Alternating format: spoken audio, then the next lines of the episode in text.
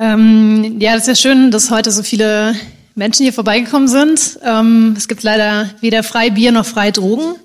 Ähm, wir sprechen nur über den äh, Wire Drug War, also sozusagen den digitalen Drogenkrieg. Denn Gangs und Karteller, Kriminelle nutzen weltweit eben das Internet, nutzen soziale Netzwerke, um Propaganda zu betreiben, aber auch tatsächlich ihre Geschäftszweige auszuweiten.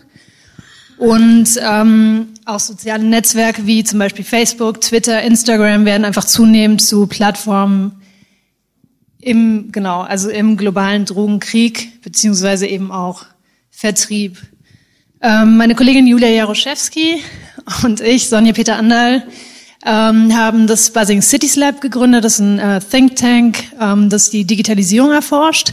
Und zwar digitale Trends in informellen Siedlungen, also zum Beispiel die von Drogengangs beherrschten Favelas in Rio de Janeiro, ähm, aber auch zum Beispiel Townships in Südafrika, also wo man viele verschiedene fragmentierte Streetgangs hat. Ähm, wir haben in der Vergangenheit auch in Indien und in China gearbeitet. Und ähm, viele unserer Projekte, also zum Teil Multimedia-Projekte, aber auch äh, Medien- und ähm, Tech-Workshops oder Experimente, beschäftigen sich damit, wie ähm, ja, Apps, ähm, soziale Netzwerke, Technologie allgemein quasi zu mehr Sicherheit führen kann, indem zum Beispiel Menschen, die in diesen Gebieten leben, ähm, davor gewarnt werden, wo gerade Schießereien stattfinden.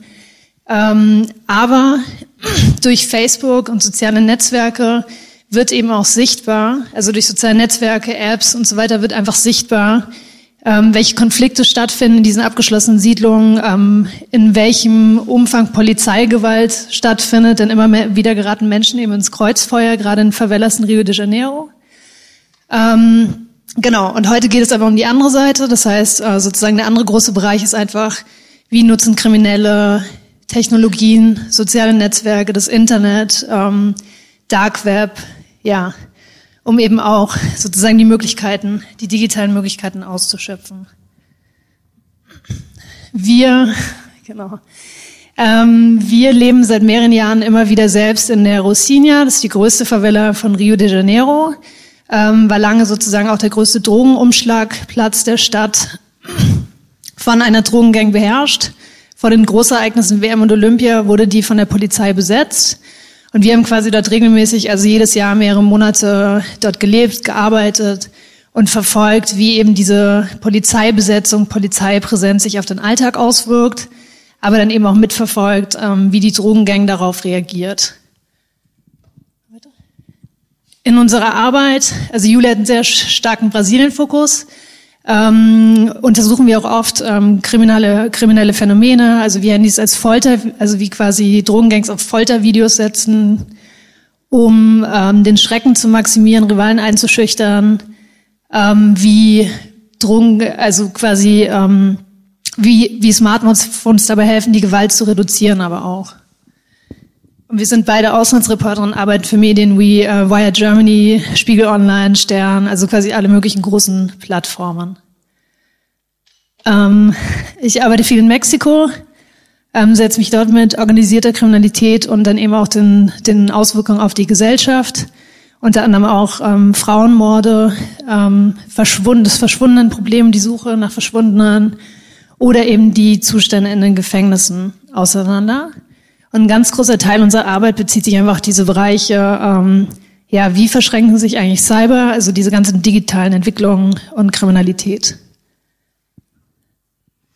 Ja, wir haben ungefähr eine Stunde jetzt mit euch ähm, und wollen, wie gesagt, erstmal ganz kurz äh, zu Kriminalität und Digitalisierung überhaupt im Allgemeinen reden, werden ein bisschen kurz auf den Hintergrund eingehen, warum ist dieses Thema überhaupt relevant, werden ein paar Trends erwähnen ähm, und dann grundsätzlich darauf eingehen, wie, wie Gangs im Endeffekt und Kartelle äh, digitale Strategien anwenden. Dann im zweiten Teil, das Ganze ist ja als, als Workshop tituliert, wollen wir gucken, wie wir uns vorbereiten können, wie wir recherchieren, welche Instrumente und welche Tools wir im Endeffekt benutzen und ähm, welche auch für euch eingesetzt werden können oder welche ihr benutzen könnt. Ähm, wir sprechen heute immer über Beispiele in Lateinamerika, eben überwiegend in Mexiko und in Brasilien, aber grundsätzlich sind all diese Tools, sind all das, was wir hier auch erwähnen, weltweit anwendbar, hier in Deutschland, in Asien, in Indien, wo auch immer. Gleich ein Bild zum Anfang und mal eine Frage. Wer von euch weiß, wer das ist? Eine ganze Menge. Der ist Pablo Escobar, genau.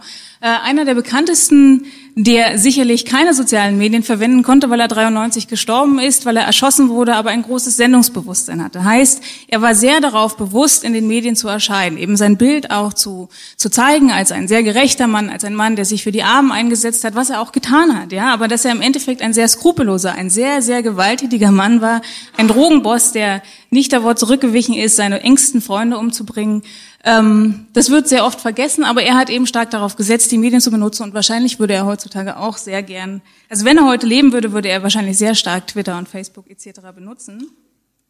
Gehen wir weiter. Kann irgendjemand sagen, wer das ist? Wahrscheinlich nicht. Ähm, ja?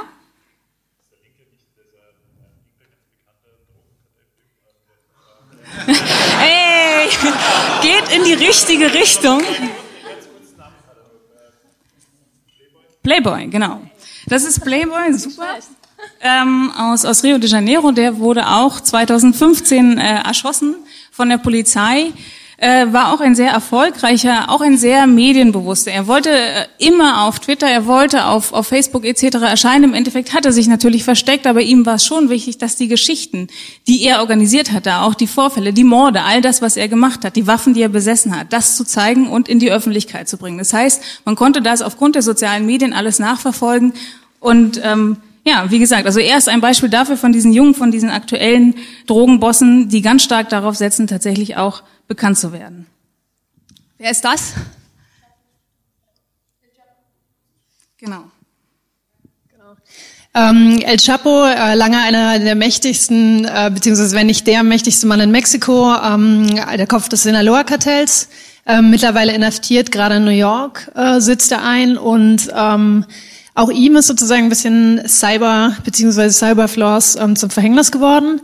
El Chapo ist ein arm, also quasi armer Bauernsohn ähm, vom Land, der sich hochgearbeitet hat und ähm, wie gesagt, hat einer der wichtigsten Businessmänner hat. Mittlerweile Sinaloa Kartell hat ein weltweit, also globales äh, Netzwerk von legalen und illegalen Unternehmungen. Und ähm, El Chapo hat, also war angeblich auf Twitter vertreten. Ähm, das, das war aber nicht er. Ähm, er selber gehört eher sozusagen zu den äh, so war als Phantom unterwegs, also er hat ja mehrere Gefängnisausbrüche auch hinter sich. Und äh, Sinaloa Kartell selber hat aber ähm, ja ein sehr gut, also ausgereiftes Technologienetzwerk, ähm, Überwachungssysteme, die Führungsebene wie Chapo hat Krypto-Handys benutzt, also verschlüsselte ähm, Devices sozusagen und Abhöranlagen und so weiter. Also so in den sozialen Netzwerken ähm, protzt er aber nicht. Hingegen seine Söhne, Zwei seiner Söhne, Alfredo und Ivan, ähm, die waren auf Twitter sehr aktiv, also 2011, ähm, haben zum Beispiel dann ihre Haupt Haustiere gezeigt, ähm, wie diese Löwenbabys, ähm, ihre, ihre, also quasi in äh, Fuhrpark, ähm, so verschiedene Geländewagen, ähm, Sportwagen, Geld und ähm, natürlich auch viele Sturmgewehre, vergoldete Sturmgewehre und so weiter. Also die waren extrem extrem aktiv. Genau. Warum ähm, setzen wir uns eigentlich mit diesem Thema auseinander oder warum wollen wir auch hier jetzt äh, zu euch darüber sprechen? Ähm, wenn man darüber nachdenkt, im Endeffekt sind das für euch vielleicht ein paar von den Namen, ich weiß nicht, wer sich stärker von euch auskennt, aber im, im Untergrund arbeitende Strukturen, das, die organisierte Kriminalität, mafiöse Strukturen sind eigentlich in jedem Land aktiv. Das ist nicht nur in Brasilien, nicht nur in Mexiko oder Kolumbien, sondern tatsächlich auch in Deutschland, in Asien, in Afrika, eigentlich in allen Kontinenten, die wir so kennen. Und wir haben zwar unsere, unsere ähm, Veranstaltung Via Drug War genannt, ja, aber Kartelle arbeiten natürlich nicht nur mit Drogen, mit Drogenverkauf, mit Drogenkauf, mit Drogenproduktion, sondern die handeln mit Waffen, die handeln mit Organen, die handeln mit Menschen, äh, mit Kindern, mit, äh, mit, mit Tieren. Ähm, da geht es um Medikamente, da geht es um Biopiraterie. Im Endeffekt vielleicht jeder, der von euch irgendwo mal in Mexiko in einem Hotel war, hat eventuell in einem Hotel geschlafen, was ein Hotel eines Drogenbosses war oder was dafür genutzt wurde, dass Geld gewaschen wird. Das ist oftmals sehr subtil, das ist eben nicht so sichtbar, deswegen ist es so schwierig, das auch zu finden oder auch wahrzunehmen. Aber alle Gruppierungen müssen auch wenn sie im Untergrund arbeiten, natürlich mit Politik und mit der Justiz irgendwie zusammenarbeiten. Sonst wären sie nicht so erfolgreich, sonst würden sie auch nicht so lange durchhalten. Das heißt, irgendwo gibt es immer sehr, sehr starke Netzwerke, natürlich auch in die politischen Entscheidungsträgerebenen, hier in Deutschland, in die ganz legalen Ebenen, die aber eben nicht so leicht sichtbar sind. Warum Lateinamerika? In Lateinamerika kennen wir halt eben, oder die meisten von euch, äh, noch Pablo Escobar. Das waren Kartelle, die, die ganz klar aufgeteilt waren, große mafiöse Strukturen, Strukturen Familienstrukturen, ähm, das Medellin-Kartell, was sich aber nach und nach auch in Kolumbien aufgesplittert hat. Das heißt, es gibt mittlerweile unglaublich viele Gangs, unglaublich viele Kartelle, dass es auch immer wichtiger wird, die zu erforschen und auch darüber zu schreiben, weil es eben nicht mehr ganz so leicht sichtbar ist, wer eigentlich derjenige ist, der an der Macht ist. Und es gibt, was auch wichtig ist, aufgrund dieser ganzen Gangs und Kartelle auf der ganzen Welt mafiöse Strukturen. Ich versuche immer diverse äh, Wörter zu benutzen, weil, weil wir es auch unterschiedlich titulieren. Also Mafia hatte früher einen ganz anderen Begriff, als es heute ist. Aber wenn ich Kartelle, Drogengangs und Mafia nenne, dann meine ich im Endeffekt immer organisierte Kriminalität, Familienstrukturen, Gruppierungen, die, die illegal arbeiten im Hintergrund. Und die sind eben sehr unterschiedlich, die haben ganz unterschiedliche Geschichten, die haben unterschiedliche Styles, die haben unterschiedliche Erkennungszeichen und deswegen ist es tatsächlich wahnsinnig spannend, sich damit auseinanderzusetzen und zu gucken, wie viel es davon gibt.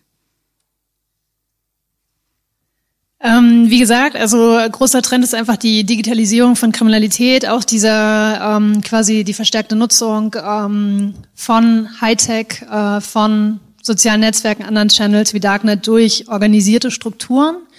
Ähm, Gangs und Kartelle, also grundsätzlich, egal um welche Entwicklung es geht, gehören Kriminelle, Gangs und Kartelle einfach zu den Early Adopters. Das heißt, jede Technologie, die irgendwie existiert, die neu aufkommt, jede Innovation wird natürlich auch missbraucht. So. Ähm, und in den Strukturen, also ähm, zum Beispiel Mexiko, ähm, aber in Brasilien ist es einfach so, dass die junge Generation oft diese neuen Entwicklungen über Smart, also Smartphones, soziale Netzwerke, Nutzung von WhatsApp und so weiter, Instagram, ähm, aber auch Drohnen dann einfach in diese Organisation reinträgt. Und für die gehört es ja zum Alltag hinzu. Das heißt, selbst in Favelas von Rio, wo wir quasi regelmäßig arbeiten, ist es einfach so, ähm, die haben vielleicht keine E-Mail-Adresse, die haben vielleicht keinen Laptop aber jeder Jugendliche hat ein Smartphone so und ist dann einfach, ähm, ist dann quasi mit dem Handy online. Genauso wie die ganzen Drogen, also quasi wie die Drogengangs. Ähm, genau, und äh, wenn, wenn diese organisierten Strukturen, also Gangs und Kartelle, dieses ähm, digitale Wissen vielleicht nicht selbst in den Strukturen haben, können sie sich das natürlich auch, also mit dem, ähm, mit ihrem kriminellen äh, Umsatz quasi einfach kaufen. Das heißt, ähm, Entweder es werden Dienstleister angeheuert.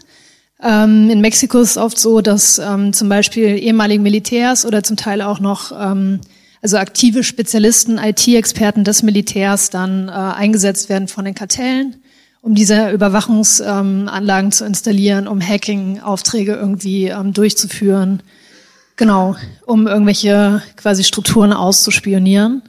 Oder Crime as a Service ist halt einfach noch, wie gesagt, das Schlagwort, ähm, dass diese Entwicklung einfach äh, ja so überschreibt. Ähm, das heißt, auch im Darknet können die sich zum Beispiel Spionage oder muss, muss man gar nicht ins Darknet gehen. Man kann sich überall irgendwie relativ leicht als Durchschnittsbürger ähm, Spionagesoftware und so weiter besorgen. Wenn wir jetzt übergingen in den Part ähm, zu den digitalen Strategien, die die Kartelle eben anwenden, ähm, dann sind es hier ein paar Punkte, die werden wir jetzt nicht runterrattern, sondern einfach mal mit, mit Beispielen belegen, euch ein paar Geschichten erzählen, um zu schauen, wie das Ganze funktioniert. Ähm, das hier, bei mir ist es so dunkel, hier oben ist es gut zu sehen, oder? Äh, also nicht ganz so gut, hoffentlich. Ähm, wir haben lange überlegt, ob wir auch auch ein Video zeigen. Das ist ein Foto ähm, aus, aus Brasilien vom Anfang des Jahres, als es dort die vielen Massaker gab in den Gefängnissen, wo sich äh, rivalisierende Banden umgebracht haben zu Hunderten. Äh, das hier ist in, in Manaus im, im Norden von Brasilien und was man hier sehen kann, ihr müsst auch nicht so genau hinschauen, das sind, das sind tote Menschen, das sind ähm, Gliedmaßen, äh, verkohlte Menschen. Äh, das, ist einfach brutal zugegangen was aber diese Bilder und auch sehr, sehr viele Videos, wo, wo Menschen die Köpfe abgeschnitten werden, abgehackt werden, wo ein Mann auf dem Boden liegt, der noch lebt und schwer atmet, einem Dolch reingestochen wird, der dann nochmal getreten wird, also wo wirklich heftigste Gewalt, ähm, was aber gefilmt wird von den Banden selbst, weil sie das Ganze natürlich nutzen wollen als PR-Plattform. Das heißt, sie wollen zeigen, wir haben die Kraft, wir haben die Mittel, ähm, Das hier war ein konkret ein großer äh, Bandenkampf. Da hatte sich das, das Kommando Vermelho mit dem PCC, das ist die größte Bande in Sao Paulo, ähm, äh, die hatten sich bekriegt. Also eigentlich haben die früher kooperiert, aber das war im Endeffekt dann auch Racheakte im, im ganzen Land. Ähm, und die wollten das zeigen. Die wollten halt einfach zeigen, wir haben die Manpower, wir haben die Waffen, wir sitzen zwar alle im Knast, aber im Endeffekt haben wir den Zugang zu den Medien, wir haben den Zugang zu den sozialen Medien, wir haben Telefone, wir haben Kameras, wir können all das zeigen und vor allen Dingen können wir das alles durchsetzen, ohne dass der Staat irgendwie eingreift. Also die Polizei, die eigentlich da existieren sollte oder die Sicherheitskräfte, die dieses Gefängnis führen, die waren einfach absent. Ja, das heißt, es ist, ist eine ganz starke Plattform, um zu zeigen, wir haben Power, wir haben die Macht, wir sind eigentlich im Endeffekt diejenigen, die hier das Land regieren. Ähm, genau, der Playboy nochmal. Playboy war nämlich wirklich auch jemand, der das sehr gerne gezeigt hat. Der äh, hat hier, da oben ist er nochmal mit, mit seinen Freunden oder mit seinen Kollegen und da unten, das ist ein öffentliches Schwimmbad gewesen in Rio. Äh, und da ist er einfach mit seinen Männern rein, nachdem sie eine rivalisierende Gegend, also einer anderen Gang eingenommen hatten und haben dort eine Party gefeiert, haben das schön fotografiert, durch die sozialen Medien geschickt, WhatsApp, Twitter, Facebook, whatever, damit auch die Medien das sehen, damit auch der Bürgermeister das sehen kann und der Gouverneur von Rio, damit man einfach zeigt, pass auf, wer hier regiert, das sind wir, in dieser Stadt sind wir, die das Sagen haben und wir können uns einfach leisten, ein öffentliches Schwimmbad einzunehmen. Keiner wird irgendwas dagegen tun, sondern wir zeigen einfach unsere Waffen und wir machen hier unsere Party. Das sind wir, die im Endeffekt hier regieren. Und das hat er immer wieder gemacht, aber das waren sehr eindrucksvolle Bilder, natürlich große Waffen, ähm, die man in einem schönen blauen Wasser zeigen kann. Das hat wunderbar funktioniert und es wurde auch gerne angenommen. Also wer denn sagen konnte, sie gehörten zu ADA, das ist diese Gang von Playboy, ähm, die waren zu dem Zeitpunkt die Macker der Stadt. ähm, das in Achso. Nee, kannst du schon machen. Nee, nee, ist deins. Äh, nee, mach ruhig weiter. Okay. Ähm, genau, also wie gesagt, ähm, soziale Netzwerke als PR-Plattform. Ähm, viele, okay. Ähm, was auch sehr populär ist, ist eben einfach sozusagen äh, aus den gleichen Gründen, aus denen wir Selfies machen. Sie posten, machen das auch vor allem junge Mitglieder der Kartelle. Das heißt, es geht einfach darum, mit äh, seinem Reichtum oder mit Geldbündeln zu protzen, seine Autos zu zeigen, die Waffen auszustellen, am besten natürlich zum Beispiel spezielle Waffen, vergoldete Waffen, ähm, spezielles Kriegsgerät. Ähm, mittlerweile sind da auch Frauen dabei, zum Beispiel hier die junge Dame aus Mexiko mit diesem vergoldeten ähm, Gewehr und ähm, ja Goldkettchen, diese ganzen Utensilien, die diese Narkokultur dann im Endeffekt bilden und auch für ähm, quasi Fanclubs, also auch für Fanclubs sorgen. Das heißt, ähm, es ist quasi wirklich so eine so ein popkulturelles Phänomen, das sich um die Drogengangs in gewissen lateinamerikanischen Ländern entwickelt hat. Ich kann auch noch mal ganz kurz was zum Playboy sagen. Der beispielsweise war eigentlich ein sehr, sehr verspielter Junge. Ja, der hatte Menino Maluquinho, das ist, so ein, das ist eine Comicfigur in Brasilien. Ähm, die fand er so toll. Der hat so einen Topf auf dem Kopf, eine kleine Comicfigur. Und die fand er so klasse, dass das im Endeffekt ein Symbol seiner Gang geworden ist. Und alle Leute, also wir kommen später noch mal auf die Facebook-Profile zurück, ähm, aber Männer, die in seiner Gang, die Drogensoldaten, die gearbeitet haben, hatten dann auch diese Figur ja, als, als, als Profilbild irgendwo. Und er hat sich diese auch vergolden lassen, hat daraus eine Kette gemacht, für unglaublich viel Geld aus schwerem Gold und hat das alles gezeigt. Ähm, Ketten sind grundsätzlich schwere, schwere Goldketten, gehören mit zum Lebensstil und äh, also der, der, der Drogenbann in, in Brasilien. Ähm, umso größer, desto besser ist es halt, umso mehr Einfluss hat man, weil man hat das Geld, man kann sich das leisten. Das ist, das ist halt wirklich pures Gold. Äh, das sind dunkle Uhren. Ähm, Geld muss man auch immer zeigen. Es ist, man sehr gern präsentiert man hunderte Scheine. Ich sehe gerade hier ist auch ein Euroschein. Das ist natürlich was ganz Besonderes, ne, wenn man in der Favela noch mit Euroscheinen hantieren, äh, hantieren kann. Ähm, ja, all das gehört dazu, was auch dazu führt, dass viele Kinder im Endeffekt ähm, das auch gerne tragen. Auch wenn sie das noch vielleicht gar nicht so richtig verstehen, gehört aber auch diese, diese Manie, ähm, Ketten zu zeigen oder auch Waffen zu zeigen, ähm, dazu. Und irgendwie entweder man baut es sich selbst oder man borgt sich irgendwelche kleinen Ketten oder gefakte Ketten und hängt sich die halt um den Hals, weil das eben cool ist. Ne? Das ist in, das ist auch ein Abenteuer am Anfang und man zeigt halt irgendwie, man gehört halt zu den Großen, man kann mitspielen in Anführungszeichen. Ähm, dazu findet auch ähm, sozusagen Recruiting neuer Mitglieder über, ähm, über soziale Netzwerke wie Facebook statt. In Mexiko passiert es relativ auch, oft auch in der Grenzgegend, ähm, dass zum Beispiel äh, für Drogentransporte oder andere, zum Beispiel Waffentransporte, ähm, junge Leute angeheuert werden über Facebook. Auf der amerikanischen Seite, die dort zum Beispiel also dieses Geld bekommen, die Waffen kaufen und sie dann rüberbringen, beziehungsweise umgekehrt. Ähm, in der Grenzstadt Tijuana gab es noch einen exemplarischen Fall. Da wurde ein 14-jähriger Mexikaner über Facebook quasi angeheuert von einem Kartell, einen Auftragsmord ähm, durchzuführen. Das heißt, der, die haben dann einfach eine Zeit, einen Ort verabredet. Ein Taxifahrer hat ihm dann sozusagen die Mordwaffe übergeben. Dann hat ihm, ist mit ihm ins Zentrum gefahren, hat ihm gezeigt, ähm, wen er umbringen soll. Der 14-Jährige ist ausgestiegen, hat diesen Mann erschossen, also erfolgreich irgendwie durchgeführt, wurde dann aber von der Polizei verhaftet. So, und ähm, genau, also dieses Recruiting, gerade so ähm, grenzübergreifend auch, hat einfach zugenommen. Es passiert zum Teil auch, dass ähm, bei einigen populären Bossen oder ähm, Kartellmitgliedern, dass junge Leute auf diesen Profilen zum Beispiel schreiben, was muss ich machen, um mitzumachen oder so. Das heißt, ähm, da sind einfach, ja, quasi neue, neue Möglichkeiten, Channels des Recruitings ähm, geschaffen worden. Wie hieß das genau? Intelligence Spionage. Ähm, das hier ist wiederum mal einer aus, aus Brasilien, aus Rio, äh, Peixau, wenn ich mich nicht recht, ja, ist das Peixau? Ähm, aus einer zentraleren Favela, ähm, der jetzt nicht so eine große Goldkette trägt, aber das zeigt, das ist eine Phantom, richtig? Äh, eine Drohne, die Drohne sehen wir hier nicht, wir sehen aber natürlich dieses, dieses ganze Gerät dazu, mit dem man das steuert. Äh, und das zeigt, das ist jetzt nicht kein Einzelfall, aber dass natürlich die Drogenbanden, wie Sonja vorhin auch schon kurz erwähnte, den Zugriff haben auf die modernsten Technologien, auf die Innovation. Das heißt, die kaufen die sich auch, die können sie sich online bestellen, die können sie sich über Freunde besorgen, was auch immer. Das ist nicht so schwierig, das Geld hat man ja. Ähm, und hier nutzt der die beispielsweise, um einfach über, über gegnerische Favelas zu fliegen, um zu schauen, wo stehen eigentlich, wo stehen denn eigentlich die anderen Drogensoldaten, wo steht denn die Polizei, wo im Endeffekt könnte man auch eine andere Favela einnehmen, weil das ist ganz wichtig, das Territorium des Gegners zu erobern. Und das kann man halt eben wunderbar mit Drohnen machen, weil es in Brasilien sehr schwierig ist, ähm, Favelas oder in Rio tatsächlich zu, zu kartografieren. Ja, das heißt, das hier ist, ist jetzt die Horsinia beispielsweise nicht so ein tolles Bild. Ähm, das haben wir aufgenommen mit der kleinen Drohne, mit einer Parrot, ähm, weil wir da auch gearbeitet haben mit Drohnen. Das ist in, in einem regnerischen Tag gewesen. Da kann man sehen, die Qualität ist auch nicht so wunderbar von diesem Gerät. Ähm, aber es sind kleine Häuser, tausende Häuser, die sich aufeinander stapeln und wenn man von außen da drauf schaut, dann, dann hat man keine Ahnung, wo da Wege sind, wo Straßen sind, wo man da überhaupt durch kann. Ja, aber wenn man drüber fliegt, dann hat man so ein bisschen die Möglichkeit, Wege zu erkennen und deswegen ist es insbesondere in Rio sehr, sehr hilfreich, sage ich mal, mit Drohnen zu arbeiten. Ähm, wir hatten auch Sorge, dass beispielsweise unsere Drohne abgeschossen wird. Das ist nicht selten der Fall, das ist auch schon passiert, eben weil die natürlich auch wissen, äh, das kann dafür genutzt werden, dass sie ausspioniert werden. Polizei und Drogengangs. Ja. Das heißt sozusagen, äh, dies, das technische Gerät ist dann einfach von beiden Seiten gefährdet.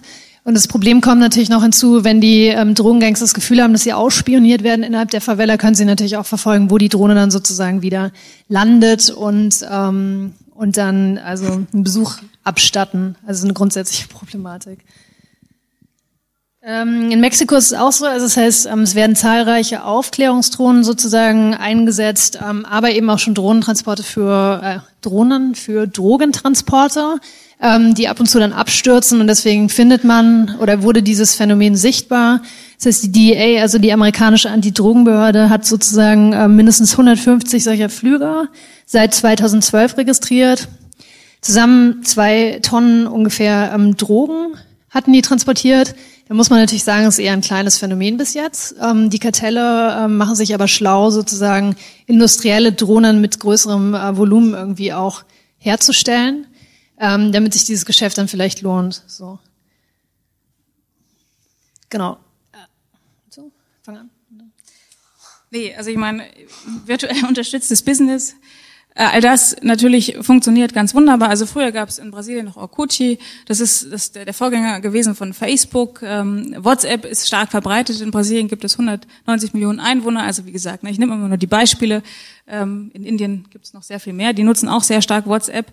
Ähm, auch dort die Banden quasi über diese Kanäle, Facebook und so weiter ihre Sachen erstmal sie also erstmal zu kommunizieren ist natürlich wunderbar mittlerweile umso verschlüsselter es wird aber eben auch ganz klassisch natürlich die eigenen Drogen, Waffen, was auch immer zu verkaufen, Organe zu verkaufen, all das läuft alles über diese Netzwerke.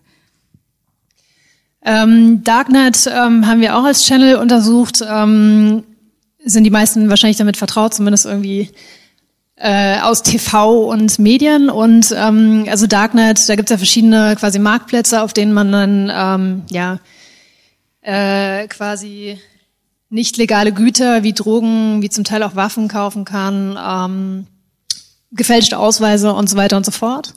Ähm, die, also mittlerweile gibt's Silk Road, das war die bekannteste, war quasi der bekannteste Marktplatz, gibt's äh, Silk Road Version 3.0.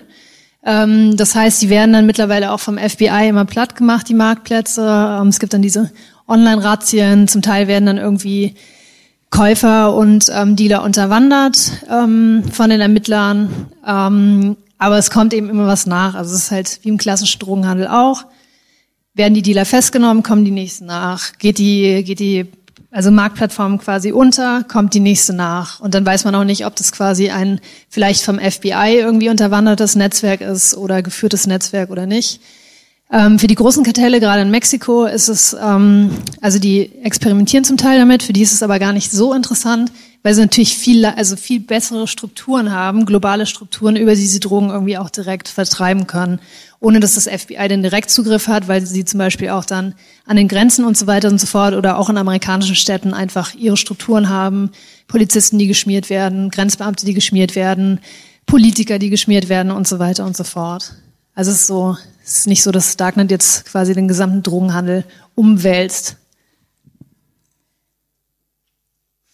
Genau. Kannst du nochmal also wie gesagt, ähm, Vielzahl an verschiedenen Channels, ähm, Hightech-Gadgets, ähm, verschlüsselte Telefone, äh, WhatsApp, Telegram, also alle möglichen technologischen ähm, Channels werden sozusagen von kriminellen Organisationen auch genutzt für ihre Zwecke.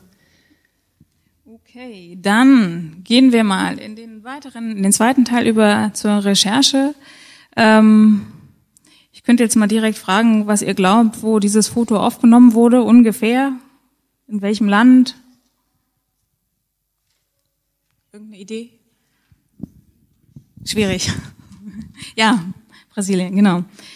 Ähm, okay, also wir wollen jetzt in der Recherche mal ganz kurz äh, im ersten Teil darüber reden, ähm, über offene und verdeckte Recherche, Fake-Profile. Inwiefern soll man sich selbst in der Recherche quasi als als, als jemand, der recherchiert, offenbaren ähm, oder sollte man, sollte man das eben nicht machen, sollte man seine Identität nicht ähm, zu erkennen geben? Die, der zweite Teil geht darüber, inwiefern wir tatsächlich überhaupt die Gangs finden. Wie finden wir denn diese ganzen strukturellen Netzwerke von diesen Personen? Wie findet man oder wie identifiziert man die Bosse? Ähm, und zum Schluss wollen wir noch ein bisschen über Visualisierung sprechen. Ähm, der Vorteil äh, sozusagen des Internet, Digitalisierung aus journalistischer oder auch Researcher-Perspektive ist einfach, dass es halt ähm, relativ, also relativ einfach, ein Fenster in eine Welt eröffnet, die einem normalerweise verborgen bleibt ähm, und auch eben sehr detaillierte Infos zum Beispiel zu bestimmten Protagonisten. Also wenn man bestimmte ähm, Drogenbosse irgendwie quasi das Leben, den Alltag, ähm, Insignien, seine Gebiete, vielleicht auch Gebietsveränderungen ähm, analysieren möchte, ist es natürlich von großem Wert ähm, wie zum Beispiel die Geschichte, die Julia bei Playboy gemacht hat. Ähm, man kann neue Trends, zum Beispiel Entführungen oder so zum Teil rauslesen, aber auch Veränderungen in Situationen. Das heißt, wenn eine Gang oder Kartelle ein bestimmtes Gebiet verlieren, ähm, spiegelt sich das zum Teil wieder, indem man eben mehr Auseinandersetzungen, mehr Fotos von Auseinandersetzungen hat oder aber umgekehrt eben mehr Trophäen. Ähm, das heißt so Verschiebung zwischen bestimmten äh, Organisationen. Und man kann auch zum Beispiel Thesen verifizieren. Also es gibt oft, gerade in diesem ganzen Bereich so Organized Crime, Crime, gibt es sehr viele Gerüchte, weil es auch oft sehr schwierig ist, die Wahrheit herauszufinden.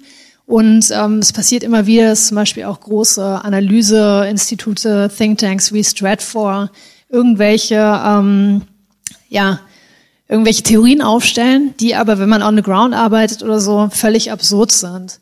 Und oft oder zum Teil kann eben die Online-Recherche dabei helfen, dann nochmal mehr Fakten oder mehr Einblicke einzusammeln. Genau, soll ich zu dem letztens nochmal was sagen oder äh, zu dem, dass man das aber natürlich die, die gerade, also das Beispiel der Machtverschiebung in Neusinia, da hat auch die Polizei ganz, ganz oft irgendwie erklären wollen, welche Gänge im Endeffekt dort regiert und dass es zwei Gangs sind und dass sie sich mittlerweile bekriegen und so weiter. Und das, das war inhaltlich alles komplett falsch. Ähm, es wurde aber propagiert und es wurde auch bewusst in die Medien gespielt.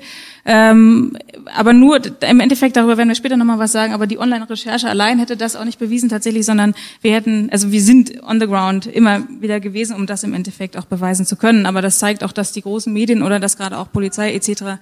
sich in diese Bereiche gar nicht reintrauen und da vielleicht auch einfach zu wenig recherchieren. Zu den Rechercheprofilen. Ähm, warte, da muss ich mal kurz weiterschauen. Ja, also warum? Man kann natürlich offen, offen recherchieren und ich kann dann sagen, ich bin Julia Jaroszewski und ich bin Journalistin und das hier ist mein Facebook-Profil und ich finde es ganz toll und ich werde jetzt mal eben den Playboy adden äh, und bin da als, als eine von denen, die da raussticht und ähm, nicht mit meiner Goldkette irgendwie arbeitet, ganz klar erkennbar als Journalistin. Das, das kann man machen und das hat auch Vorteile und das ist auch eine, eine gewisse Ethik, die man ähm, quasi im Endeffekt vertreten kann, aber es kann auch wahnsinnig gefährlich werden. Das kann auch dazu führen, dass im Endeffekt ich überhaupt nicht weiterkomme, weil natürlich alle Leute mich, egal auf welchem Profil, sei es auf Twitter, auf Facebook, auf Instagram, wo auch immer, ähm, blockieren und ich im Endeffekt nie irgendetwas erfahren werde. Äh, verdeckt ist der größte Vorteil natürlich die Sicherheit in diesem Bereich, weil es halt einfach gefährlich ist. Das heißt, da müssten wir uns unterschiedliche Profile zulegen, unterschiedliche E-Mails besorgen, unterschiedliche Konten anlegen, die auch stringent durchhalten. Das heißt, nicht nur eine bestimmte E-Mail-Adresse mit irgendeinem beliebigen Namen sich aussuchen, sondern tatsächlich komplette Profile erstellen, die auch durchziehen auf Instagram, auf Twitter, auf Facebook etc., dass das Ganze im Endeffekt eine komplexe ähm, Person wird.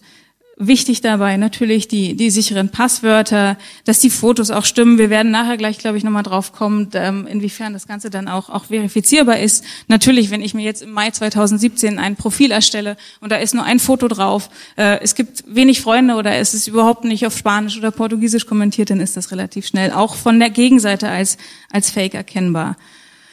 Wenn man mit so vielen Konten, mit so vielen unterschiedlichen sozialen Netzwerken arbeitet und auch Geräten, dann ist es eventuell für euch sinnvoll, ähm, mit, mit Passwortmanagern zu arbeiten, die das Ganze für euch übernehmen, was auch relativ sicher ist, also die Passwörter, die dort generiert werden. Ich gehe davon aus, dass, dass ein Großteil von euch das kennt. Ähm, aber das kann auch Probleme bringen, wenn man sich auf, auf unterschiedlichen Geräten im Endeffekt einloggt und man nicht diesen Passwortmanager dort als, als, als Software auch äh, installiert hat, dass es im Endeffekt dann gar nicht funktioniert. Und das kann ähm, schlimmstenfalls auch in Brasilien beispielsweise oder irgendwo, wenn man on the ground ist, gefährlich werden, wenn man halt einfach keinen Zugang mehr hat zu seinen eigenen Netzwerken.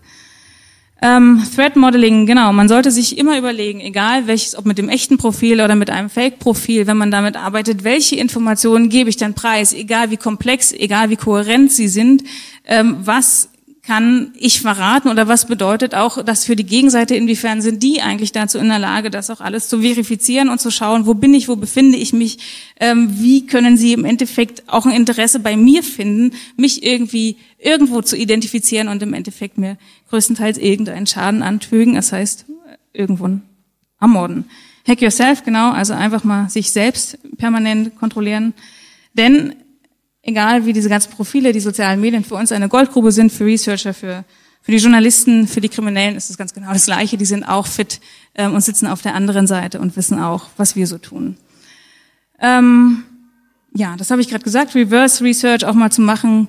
Äh, wenn man bedenkt, in diesen Bereichen, in denen wir arbeiten, das, das ist kein Spaß. Ähm, es ist wahnsinnig interessant und es ist aufschlussreich, aber es ist auch wahnsinnig gefährlich. Mexiko war im vergangenen Jahr der Ort, ähm, der am gefährlichsten war von Reporter ohne Grenzen. Möchtest du was kurz dazu genau, sagen? Genau, also war quasi das gefährlichste Land für Journalisten und Bürgerjournalisten, Fotografen, quasi außerhalb von Kriegsgebieten wie Syrien und Co.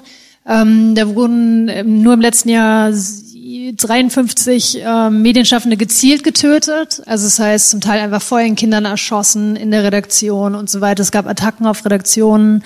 Ähm, und zwar also so, sowohl durch äh, Kartelle, also Kriminelle, als auch durch ähm, zum Beispiel äh, ja lokale Gouverneure beziehungsweise Politiker. Also es sind nicht die Gefahr und da muss man sich bewusst sein. Die Gefahr sind nicht immer nur kriminelle Organisationen, die Gefahr können zum Beispiel auch korrupte Sicherheitskräfte sein, ähm, Militärs, Paramilitärs oder zum Teil eben auch Politiker, wenn die nicht wollen, dass man als Journalist ähm, Sachverhalte recherchiert. Ja, dazu vielleicht noch ein, ein Beispiel auch aus Brasilien, ähm, weil das wenn man, wenn man dort nicht arbeitet, ist einem vielleicht auch gar nicht so bewusst wird, weil man auch glaubt, man, man arbeitet sehr viel online. Aber wie gesagt, man ist, wenn man in einem Land arbeitet und wenn man beispielsweise auch in, in einer Favela oder in einem dieser Bereiche, wo Kartelle agieren, selbst lebt, dann wird man irgendwann auch tatsächlich sehr schnell zur Angriffsscheibe. Und das hier, das ähm, ist der Fall Tim Lopez. Tim Lopez war ein, ein Journalist in, in Rio, der selbst aus ärmlichen Verhältnissen kam, der in einer Favela auch gewohnt hat mit seiner Familie und der irgendwann äh, zu den großen Medien in Brasilien gewechselt ist, zu O Globo, zu Ogia. Das sind alles sehr, sehr renommierte Medien, ähm, bei denen die Journalisten überwiegend aus, aus ähm, sozioökonomischen Verhältnissen kommen, die halt etwas höher gelegen sind. Das heißt, die Menschen, die dort arbeiten, haben eigentlich einen schlechten Zugang oder kennen sich gar nicht in Favelas aus, beispielsweise. Und er kannte sich aus. Ähm, er hat eigentlich zunächst über, über Samba, über Fußball, diese klassischen Dinge, die auch gerne in der Favela ein Thema sind, recherchiert und berichtet und hat dann irgendwann angefangen, mit der verdeckten, ähm, seiner versteckten Kamera zu arbeiten und hat erst am, erst relativ harmlos, hat begonnen, um, um äh, zu zeigen, wie Straßenhändler im Endeffekt behandelt werden, wie sie auch beklaut werden etc. Und hat dann irgendwann ähm, immer stärker im Complexo do Alemão einen ziemlich heftigen, einen heftigen Favela-Komplex auch Drogengangster gefilmt, versteckt gefilmt, ähm, hat über Themen berichtet, hat die Waffen gezeigt, hat die Morde gezeigt, also die, wie sie besprochen wurden und hat ähm, sich aber relativ auch gut gestellt. Also er war halt sehr recht nah dran. Und wenn man in der Favela arbeitet, kennt man irgendwann auch die Bande, kennt man irgendwann auch die Gangster. Das heißt, er war nah dran, er hat sich sehr sicher gefühlt in dieser Zeit. Und irgendwann ähm, hat er erfahren, dass bei einem dieser Baileys, es gibt feste Partys nachts in den Favelas, bei denen oft sehr viele Drogen konsumiert werden und oft sehr, sehr viele schwere Waffen existieren. Ähm, und er hat gehört, dass dort ein Kinderprostitution Kinderprostitution stattfinden soll. Also kleine Mädchen quasi im Endeffekt an die Drogenbanden verkauft werden. Und er wollte das filmen. Er ist an diesem Tag in eine Bar gefahren im Complexo do Alemão und wurde von einem ähm, Drogengangster von einem Handlanger ausspioniert und wurde dann im Endeffekt in eine Falle gelockt und wurde von 20 Personen, also von 20 Drogengangstern ähm, gefoltert. Er wurde, ihm wurden in die Hände geschossen, in die Füße geschossen, er wurde an einen Baum gefesselt, äh, ihm wurden in den Augen die Zigaretten ausgedrückt, ihm wurden mit einem Schwert diverse Teile irgendwie angeschnitten und wurde dann im Endeffekt in, in Autoreifen gesteckt und lebendig angezündet. Das ist eine Mikroonde, eine, eine Mikrowelle, ganz typisch äh, für Brasilien. Und er musste sozusagen, das war der Racheakt dafür, dass er, dass er äh, aus der Favela berichtet hat. Das heißt, wenn man in diesen Bereichen arbeitet, dann ist man als Journalist, als, als Rechercheur, ist man da nicht gern gesehen. Und auch wenn man weiß, dass man im Endeffekt viele, viele Menschen kennt, dass man ein Vertrauen in Anführungszeichen gewonnen hat, man darf nie vergessen, dass auch wenn man mit diesen Menschen arbeitet und auch wenn sie nichts oder wenn man in deren Augen im Endeffekt eventuell auch teilweise auf deren Seite steht, dass man nie Freund ist. Also man, man, man ist mit seinem Rechercheobjekt nie ein Freund. Man sollte wirklich immer sehr, sehr vorsichtig sein und einfach wissen, was man tut. Äh, ja. Machen wir ja ganz, fangen wir einfach mit, mit wirklich, wir sind einfach ein paar Tools, die wir euch zeigen. Ich gehe davon aus, dass einige das eben schon kennen. Und wenn nicht, dann, dann schreibt euch das auf. Das kann helfen. Also wenn man einfach sich ein paar Notizen dazu macht. Das heißt, mit E-Mail-Adressen zu arbeiten. Ähm, wenn man, wenn man recherchiert, um Menschen zu kontaktieren, dann ist es sehr sinnvoll, wenn es Wegwerfadressen sind, also die man dann nicht mehr braucht, wenn man wieder zurück ist oder wenn man über Jahre hinweg damit arbeitet. Es gibt auch falsche E-Mail-Adressen, ähm, das heißt, die existieren dann vielleicht für ein paar Stunden, das kann man oftmals dann selbst auswählen, für ein paar Stunden, für einen Tag, für ein paar Monate. Diese Adressen sind nicht wirkliche Adressen, also sie werden quasi generiert, man kann auch kontaktiert werden, ähm, wenn man eine andere E-Mail-Adresse wieder angibt, das muss aber nicht sein, aber es kann also es ist schon sehr sinnvoll, wenn man quasi diverse E-Mail-Adressen hat, die man im Endeffekt irgendwann wieder aussortiert. Ähm, schwierig dabei ist halt meistens, wie gesagt, wenn man bei Google und so, und so weiter sich E-Mail-Adressen besorgt, dann muss man ja meistens eine Referenz-E-Mail mittlerweile anmelden oder eine Telefonnummer angeben etc. Deswegen sind solche Projekte hier, die halten wir erst recht sinnvoll. Fake-Profile. Wenn man jetzt in einem Land arbeitet, wenn einer von euch nach Chile, Argentinien, nach Indien, wo auch immer hinkommt und da aber sich überhaupt nicht auskennt, dann ist es schon sinnvoll, wenn man einfach mal hier den Fake-Name-Generator benutzt und schaut, ähm, wie könnte ich potenziell heißen? Dieses Gerät schafft einem einen Namen, ein Alter, ein Geschlecht, eine Profession, teilweise Interessen. All das wird da quasi automatisch geschaffen und das ist dann auch passend sozusagen für dieses Land, weil nichts wäre fataler, wenn man jetzt in Indien beispielsweise sich einen Namen sucht und man, man gibt sich einen Sikh-Namen im Norden und sagt dann als Frau, ich heiße Singh, das wäre ganz falsch, weil das ist quasi nur der Nachname für Männer. Also es ist schon sinnvoll, wenn man sich ein bisschen auskennt, weil sonst fliegt man auch ganz schnell wieder auf. Ja, IP-Verschleierung mit VPN ähm, habt ihr bestimmt alle schon gehört, nutzt das teilweise mittlerweile auch auf der Republika sehr oft hier erwähnt. Es gibt diverse, mit dem Tor-Browser zu arbeiten, ist für uns sehr sinnvoll. ZenMate ähm, oder Tunnelbeer, das sind alles ähm, Add-ons, die man im Endeffekt herunterladen kann, die man kostenlos benutzen kann, die man auch bezahlen muss, dann hat man einen besseren Service. Aber all die verschleiern im Endeffekt die eigenen IP-Adressen, ähm, die eigenen Suchanfragen, was das Arbeiten gerade in diesem Bereich sehr viel sinnvoller macht. Ja, und dann ist es auch sehr sinnvoll, wenn man mit VPNs arbeitet, wenn man wirklich sicher gehen möchte, das auch nochmal zurückzuverfolgen, einfach mal zu, äh, zu schauen, wie bei Utrace beispielsweise, funktioniert denn auch der VPN, ja? Also ist meine IP-Adresse denn wirklich nicht erkennbar? Bei Utrace beispielsweise wird ja auch der Ort angezeigt, ähm, der dann vorgegeben wird. Das sollte dann eben nicht Berlin sein, sondern, was weiß ich, Indien, Kalkutta, oder Rumänien oder so. Also das sollte dann auf dieser Karte sichtbar sein und da oben wird dann die IP-Adresse ange angezeigt und das kann man dann einfach mal miteinander vergleichen. Ist sehr sinnvoll, geht sehr schnell, ähm, kann aber im besten Fall wirklich einiges retten. Oh. Social Footprint.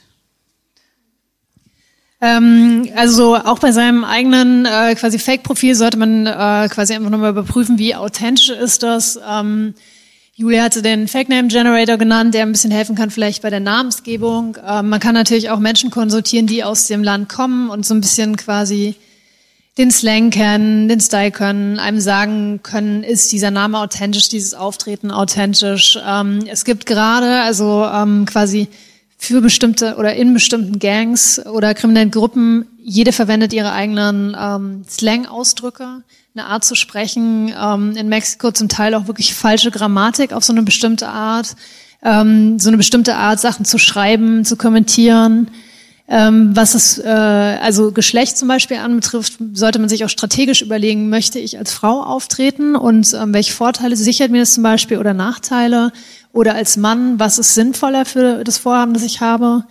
Ähm, und ich müsste eben auch gucken, ähm, ja, passt sozusagen die Geografie, die Fotos zu dem Gebiet oder zu Gebieten, in denen diese Kartelle aktiv sind. Also es muss halt stimmen. Ähm, Profile, also gute Fake-Profile. Ich spreche jetzt nicht von Profilen, die man sich einfach anlegt, quasi um, um einfach nur mal kurz ein bisschen zu researchen, sondern wirklich, ähm, wenn man verdeckte Recherche macht, sind wahnsinnig viel Arbeit, also auch jahrelange Arbeit. Und ähm, je älter diese Profile sind, je besser oder authentischer die eben bespielt werden, so dass das Gegenüber das Gefühl hat, da sind eben wirklich also ähm, ist eine authentische Person dahinter, ähm, desto wertvoller ist dieses Profil. Ähm, auch die, zum Beispiel beim Netzwerk muss man so ein bisschen aufpassen. In Mexiko zum Beispiel ähm, interessiere ich mich eher fürs Sinaloa-Kartell, wäre es natürlich sinnvoll, dann nicht irgendwie zum Beispiel in meinen Freundeslisten oder Followerlisten zu viele von einem anderen Kartell zu haben, von Zetas oder wie auch immer. Das heißt, ich muss mich immer fragen, was ist das Ziel und wie kann ich sozusagen relativ authentisch dann in diesem Bereich agieren. Ähm, Sprache ist eine wichtige Geschichte, ähm, Fotos, Videos. Ähm, da kann man, also das hilft dann quasi auch, sich immer anzugucken, was am Markt vorhanden ist. Das heißt, wie treten denn die echten Gangster sozusagen auf? Nicht, dass ich es alles nachmachen muss, aber es vermittelt halt einfach ein bisschen so, äh, ja, quasi einen Eindruck in die Tonalität. Und da muss ich auch darauf achten, wenn ich zum Beispiel Bilder ähm, verwende. Also das ist natürlich das Beste. Äh, also wir sind ja quasi viel on the ground, das heißt, wir haben viel Bildmaterial von Recherchereisen. Was wichtig ist, ist, dass die Bilder, die dann dort verwendet werden, natürlich nicht auch auf meinem eigenen Facebook-Profil, also meinem persönlichen, wieder auftauchen oder an anderer Stelle im Netz oder auf unseren Webseiten oder Blogs, weil es dann sich, also quasi einfach, ähm, die, man kann die Traces dann sozusagen zurückverfolgen. Ähm, und dass man auch nochmal überprüft bei den Bildern, ähm, ist da vielleicht eine Ortsangabe drin, die nicht mit dem übereinstimmt, was ich jetzt irgendwie äh, nach außen vertreten möchte oder so. Genau. Ähm, ganz wichtig, äh, die beste Te Technologie hilft nicht unbedingt was. Also quasi auch ähm, viele, viele Drogenbosse sind sozusagen aufgrund anderer Fehler ähm, aufgeflogen, wie bei El Chapo. Also die hatten die beste Technologie, aber ähm, er war eben einfach, äh, hat sie eben nicht so genutzt, wie sie hätte genutzt werden müssen. Und der menschliche Makel, also Fehler sind ja einfach das größte, also oder die häufigste Problematik, die ähm, ja Kriminelle dann zu Fall bringt. Ähm,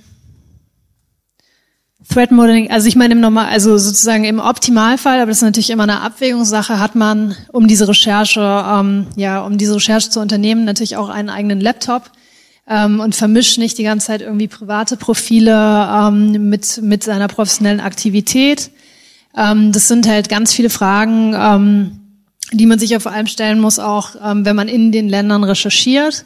Das heißt, ähm, wie komme ich über die Grenze mit meinem Recherchematerial? Welche Story möchte ich vermitteln, nach außen vertreten? Reise ich als Journalist ein oder als Tourist? Ähm, auch den Behörden gegenüber. Und eine ganz wichtige Frage ist natürlich auch, ähm, wo speichere ich dieses Recherchematerial? Weil natürlich gerade jetzt zum Beispiel eine Borderüberquerung, also unter Trump mit den ganzen verschärften Checks, mit sozusagen Dateien voller Folter, Foltervideos oder Kartellvideos vor der Kamera und so weiter wirft natürlich einige Fragen auf. Ähm, ich hatte zum Beispiel einen Server. Es gibt halt auch ähm, Serverdienste, die man in Anspruch nehmen kann, um dort quasi Bilder oder Material, das äh, potenziell brisant ist, irgendwie abzulagern und dann eben, wenn man wieder zu Hause ist, quasi die Daten sich wieder zu ziehen.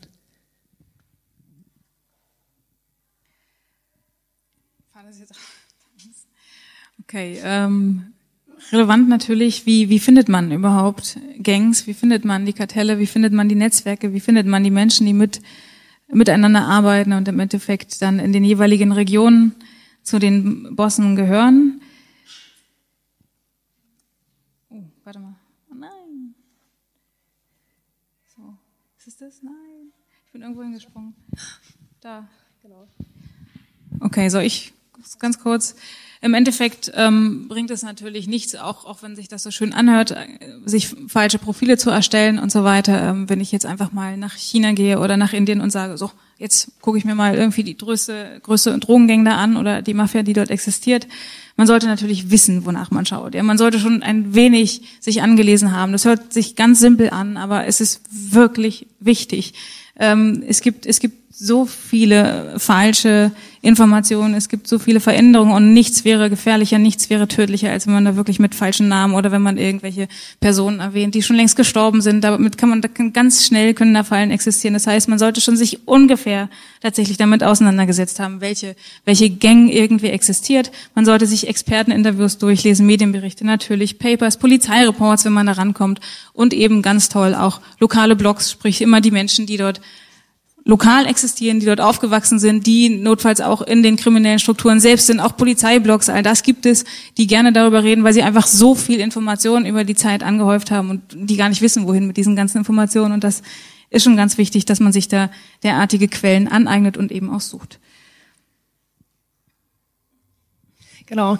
Und ähm, sozusagen diese ganze Basisrecherche ist ähm, extrem wichtig, einfach weil man nur so gute Suchergebnisse ähm, quasi haben kann, beziehungsweise nur so auf diese Netzwerke in den sozialen Netzwerken stößt. Das heißt zum Beispiel, ähm, bestimmte Namen können die Ausgangsbasis sein. Das heißt, ich gucke mir an, wer, also welche Personen sozusagen bilden gerade in einer Gang die Führungsstruktur ähm, und kann von denen dann ausgehen, quasi diese Netzwerke erschließen. Also wie so ein äh, Schneeballeffekt kann dann bei denen gucken, wem folgen die, welche Freundeslisten haben die und dann bei den Leuten quasi weiter recherchieren, die vielleicht nicht, also auf die der Spotlight nicht so ähm, draufgesetzt ist, aber die vielleicht viel, viel interessantere Informationen dann nochmal liefern, weil sie sich eben auch weniger beobachtet fühlen oder auch zum Beispiel weniger im Visier der Ermittler sind.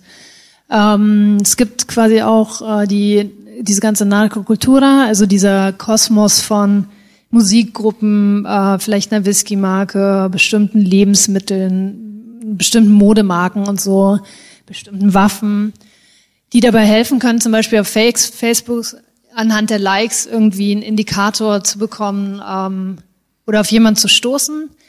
So natürlich ähm, ist nicht jeder, der jetzt Whisky X mag, ähm, ist natürlich nicht unbedingt ein Krimineller. Aber es gibt halt, ähm, dann die Wahrscheinlichkeit steigt sozusagen. Es sind alles so Filter, die ich hintereinander schalte, um ähm, sozusagen die Suche einzukreisen und vielleicht äh, auf jemanden zu stoßen, der wirklich quasi Gangmitglied ist, um dann wiederum weiter zu recherchieren, gucken, okay, wie sieht sein Netzwerk aus, mit wem ist er auf Twitter vernetzt. Da gibt es ganz viele Tools, mit denen man sich das ganz gut visualisieren lassen kann. Und es sind dann quasi Indikatoren einfach.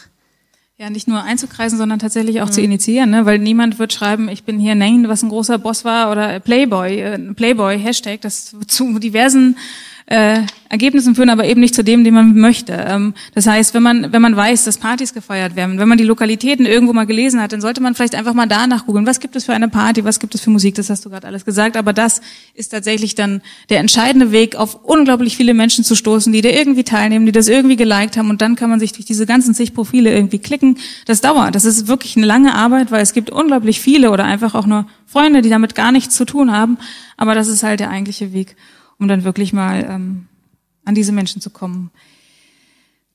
Das hatten wir schon gesagt, real oder fake. Äh Quasi aber die andere Perspektive, also so wie ich mich natürlich auch ähm, fragen muss bei meinem Rechercheprofil, wie authentisch ja. ist das oder sieht es eben auch aus wie ein Fake-Profil, muss ich mich natürlich bei jedem äh, Profil eines Kriminellen oder von dem ich dächte, denke, er könnte Krimineller sein, tatsächlich versichern, ähm, ja, ob es nur ein Fake-Profil ist oder nicht. Und dabei helfen eben, wie gesagt, also der, ähm, das Alter des Profils, wie viele Freunde hat er, ähm, was sind es für Freunde, ist es glaubwürdig, wie er auftritt, ähm, wie viele Fotos hat er. Ähm, also es ist oft so, dass zum Beispiel, also Kriminelle sich nicht gern zeigen. Also am Anfang waren viele noch mehr mit offenem Visier unterwegs. Mittlerweile ist es zum Teil irgendwie verdeckt oder man hat dann irgendwie das Gesicht verdeckt oder abgeschnitten oder gepixelt oder zeigt eher Symbole. Ähm, es hilft, wenn man, ähm, das ist ein mexikanischer, quasi bei einer der mexikanischen äh, Social Media Poster Boys, Broly Banderas. Ähm, bei dem konnte man dann sehen, ähm, der hat halt auf seinem Facebook-Profil, hat sich sehr gerne gezeigt, also sehr selbstverliebt, aber man konnte eben auch sehen, das ist wirklich eher in verschiedenen Situationen ähm, sein ganzes äh, Cousin-Netzwerk hing da noch dran, sozusagen die ganzen Kumpels, die wiederum Fotos hatten, ähm, die die Jungs gemeinsam gezeigt haben. Also man muss eben gucken, ob diese ganzen Verbindungen authentisch sind. Willst du noch was dazu? Ähm, was auch dabei helfen kann, ist zum Beispiel ähm, einfach zu gucken, stimmt die, die Ortsangabe, die jemand zum Beispiel in seinem Facebook-Profil hat oder ähm, Geschehen, das er beschreibt, stimmt das zum Beispiel mit offiziellen Nachrichten zusammen? Ähm, kann man im Hintergrund vielleicht irgendwelche Gebirgs, Gebirgsketten erkennen, die darauf schließen lassen, dass es eben wirklich wie in seinem Fall zum Beispiel ähm, Michoacán ist, also dieser Ort, in dem er unterwegs war. Ähm, er hat ganz viele Insignien gepostet von den Tempelrittern. Das war die ähm, quasi diese mexikanische, dieses Kartell, dem er angehört hat. Ähm, verschiedene Banderas, also ja, verschiedene ähm, Banderolen mit dem mit dem Wappen drauf beziehungsweise mit so Tempelritter-Insignien drauf, die die eben wie als Kartell quasi genutzt hatten. Und diese Geschichte war halt einfach sinnvoll. Und das heißt, auch wenn so Nachrichten waren über Zusammenstöße offizielle, kon konnte man das mit ihm ganz gut irgendwie in Verbindung bringen, weil er eben auch oft quasi Fotos gepostet hat von erfolgreichen oder in dem Fall weniger erfolgreichen Zusammenstößen mit äh, Rivalen, mit Sicherheits, ähm, ja, mit Sicherheitskräften, mit dem Militär, aber auch mit den Autodefensers, also mit diesen Selbstverteidigungskräften, die Bürger damals gebildet haben, um sich gegen die Kartelle zu wehren.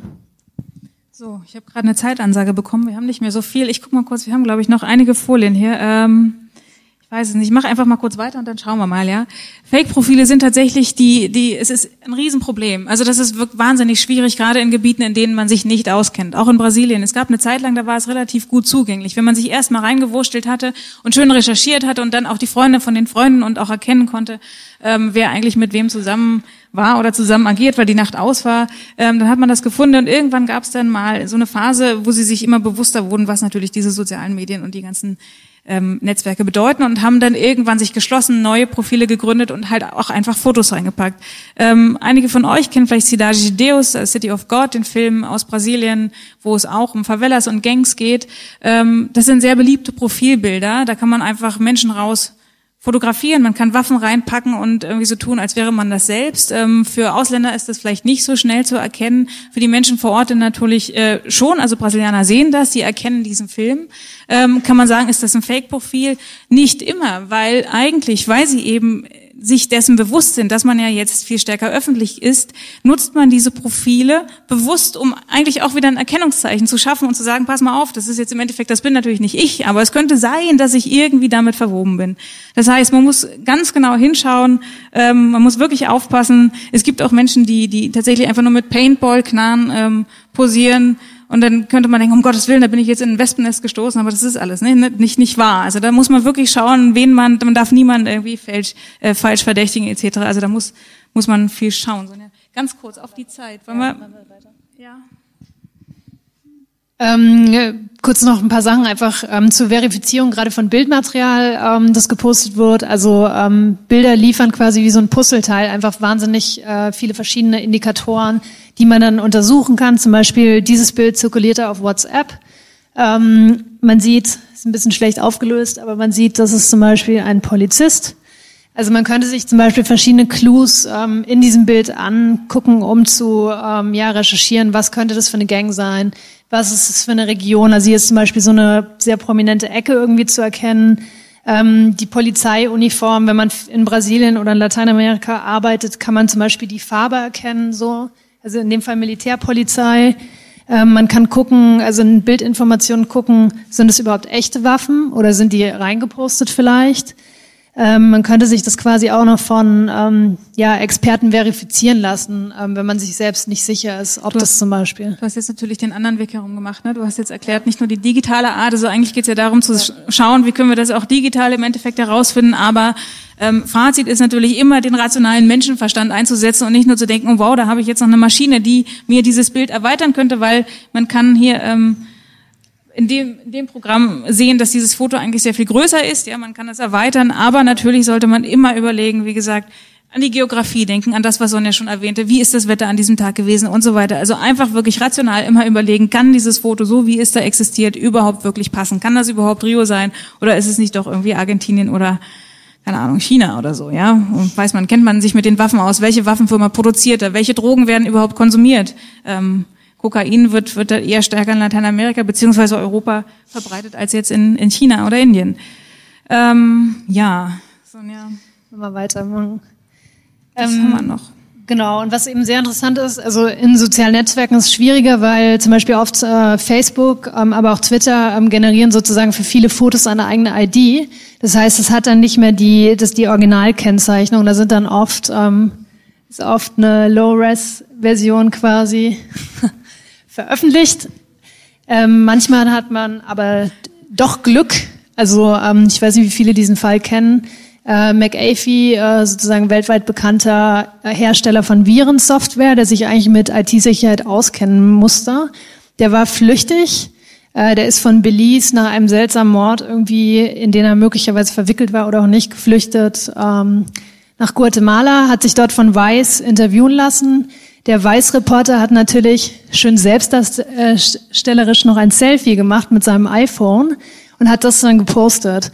Man kann eben mit in den Programmen ganz gut sehen, diese ganzen Bildinformationen, da steht ähm, drauf, mit welchem äh, Modell quasi iPhone 4S es aufgenommen wurde. Ähm, hier kann man sozusagen die, ähm, die Längen und Breiten gerade sehen. Das heißt, man kann dann wiederum analysieren, wo genau der Ort war ähm, verschiedene andere Informationen, was dazu geführt hat, dass McAfee dann quasi kurz darauf festgenommen wurde von der Polizei, weil er eben flüchtig war. Das heißt aber, bedeutet auch, man sollte natürlich auch ähm, immer darauf achten, Quellenschutz, ja, also wer sind seine Quellen, wie sind diese Menschen zu schützen, egal mit wem man arbeitet. Ähm, und einfach nicht solche Fehler machen, wenn es also jetzt nicht in diesem Fall, aber einfach tatsächlich, wenn es für diese Menschen dann im Endeffekt sehr gefährlich werden könnte. Wolfram Alpha noch ein genau gibt verschiedene Tools. Cool. Wichtig ist eben nicht nur auf diese Online-Recherche zu vertrauen. Also zur Identifizierung von Waffentypen gibt es sogar online auch Facebook-Gruppen von, von Waffenfans, die fast jede Waffe erkennen, wo die herkommt, wo die eingesetzt wird, ähm, ob das eine Waffe ist, die jetzt irgendwie noch aktiv vertrieben wird oder wie auch immer. Lokale Menschen kennen oft, ähm, zum Beispiel in diesen Favelas, in diesen armen Siedlungen, jede Gasse. Also wenn ich den Fotos schicke online, können die identifizieren, ob das jetzt zum Beispiel in der Rossinia die Gasse Nummer 99 ist oder eine andere Straßenecke. Und ähm, sinnvoll ist auch noch, also ähm, quasi andere Reporter zu fragen, die in den Ländern on the ground arbeiten, also die, die wirklich eben einfach Morde, Polizeigeschichten machen, ähm, die einfach eine Einschätzung der Lage vor Ort haben und mit dem ein bisschen abzugleichen, was sie eben über Entwicklung denken oder ihnen zur Identifizierung. So, ich klicke mal ganz kurz durch mhm. und schaue, was wir im Endeffekt noch wirklich so als letztes sagen könnten. Twitter hat natürlich auch wunderbare Möglichkeiten in der Reverse Search noch Sachen herauszufinden, auch zu visualisieren. Das lassen wir jetzt vielleicht einfach weg. Ähm, möchtest du noch was zu Twitter sagen? Soll ich noch kurz zu einem, zu einem Fall ähm, in Brasilien, ganz kurz der letzte Fall vielleicht. Äh, es gab damals, es gab einen Vergewaltigungsfall äh, im vergangenen Jahr von von einem jungen Mädchen, was mutmaßlich, wo es mutmaßlich 33 Vergewaltiger gab, ähm, einer, einer Massenvergewaltigung. Ähm, und es war wahnsinnig schwierig, die, die Sachen zu recherchieren. Das ist in einer Favela passiert, bei einer Drogengang. Ähm, diese Menschen haben, so ist man ihnen auf die Spur gekommen, haben auch Twitter etc. benutzt, um diese Sachen zu verbreiten. Die haben das Ganze gefilmt, die haben das in WhatsApp verbreitet, ähm, bis ihnen irgendwann mal klar geworden ist, oh, das könnte für uns vielleicht gar nicht so gut ausgehen, diesen Fall zu zeigen. Die haben dann irgendwann ihre Profile geschlossen, auf privat gestellt etc. Ähm, ich habe mich dann daran gesetzt und habe diese Leute gesucht, das heißt mit den Handles, mit den Twitter-Handles etc. die Leute nochmal zu finden und dann über archive.org beispielsweise Weise einfach in Twitter reinzuschauen und zu gucken, was haben sie geschrieben. Und da waren natürlich im Endeffekt diverse Kommentare, die sie hatten zu diesem Fall und auch noch Bilder auch von dem Mädchen ähm, zu finden. Auch bei dem Mädchen selbst. Das Mädchen selbst hatte auch ein Twitter-Profil, hat unglaublich viel von sich veröffentlicht, war in dem Sinne, in diesem Fall tatsächlich ein Opfer von, von brutalen Vergewaltigung und war sich auch dieser Öffentlichkeit nicht bewusst. Da konnte man auch Sachen finden, was für die Recherche sehr sinnvoll war, auch für die Polizeiarbeit. Ähm, da muss man halt wissen, wenn man mit diesen Tools arbeitet, äh, wie man damit umgeht, weil, weil dieses Mädchen natürlich wahnsinnig schützenswert war in dem Moment. Das heißt, man musste sie vor sich selbst beschützen. Das heißt, wenn man diese Ergebnisse findet, muss man exakt immer ganz, wirklich ganz genau damit aufpassen, was macht man mit seinen Ergebnissen. Ja, man kann sich über diverse Recherchen kann man sich freuen, was man findet, aber man sollte immer wissen, wie geht man damit um. Also eine moralisch-ethische Einschätzung der eigenen Arbeit und wissen, wen, wen schützt man da oder wem kann man etwa noch was antun. Es gibt verschiedene Recherchetools, mit denen man diese Netzwerke dann auch gut aufzeigen kann. Also Little Sis, ich nenne jetzt einfach nochmal ganz kurz im Schnelldurchlauf. Gefi, mit denen man zum Beispiel Verbindungen auf Twitter ganz schön darstellen kann. Und ähm, man sieht, dass es immer so Netzknotenpunkte gibt, die auf interessante Personen, die mit vielen anderen wiederum vernetzt sind, hindeuten könnten, die man sich dann genauer untersuchen könnte.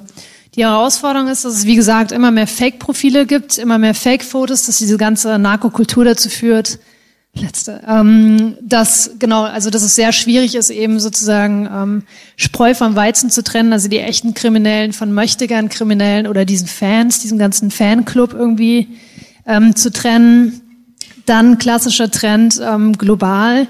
Kriminelle, also das FBI beschwert sich gern darüber oder auch deutsche Ermittler, dass ähm, diesen Going Dark Trend das heißt, die stellen eben nicht mehr so gerne oder so oft ihre Fotos auf Facebook ähm, auf, sondern auch kriminelle Organisationen nutzen zunehmend Verschlüsselung, ähm, nutzen ähm, stärker Messenger zum Beispiel, die schwerer einzusehen sind, ähm, anstatt privat, also anstatt Netzwerke wie Facebook und Co.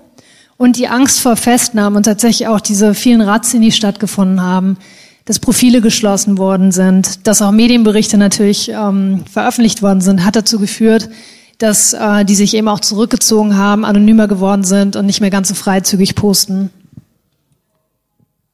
Do's and Don'ts, okay. Also wir haben für all das jetzt keine Zeit mehr, aber ganz wichtig natürlich einfach immer zu überlegen, wo sind Privatsphären, wo existieren bei, egal wem es ist, sind es jetzt, sind es Drogenkartelle oder sind es, sind es Opfer, sind es Polizisten, wer auch immer, egal mit wem man im Endeffekt zusammenarbeitet, immer sich überlegen, wo, wo endet und wo beginnt eine Privatsphäre, was macht man mit den Sachen, die man dort gefunden hat, wo zieht man nochmal, wo zieht man andere Experten hinzu, ähm, wo sollte man sich juristisches Beisein quasi besorgen und so weiter. Das heißt, eigentlich wirklich auch eher rational, ähm, wir jetzt als Journalisten natürlich irgendwie zu arbeiten, als statt das zu glorifizieren, ähm, Narcos und so weiter. Das sind, das sind wahnsinnig toll gemachte Serien, jetzt auch vor Blogs. Ich weiß nicht, wer das sich gestern angeguckt hat, aber es ist natürlich auch eine Form der Glorifizierung. Das heißt, man sollte sich das dann bei der Recherche natürlich etwas rationaler anschauen. Schön, dass ihr hier wart. Ich hoffe, ihr habt irgendwas mitgenommen. Ihr könnt noch gerne zu uns kommen jetzt im Nachhinein. Wir sind noch hier und stehen für Fragen zur Verfügung.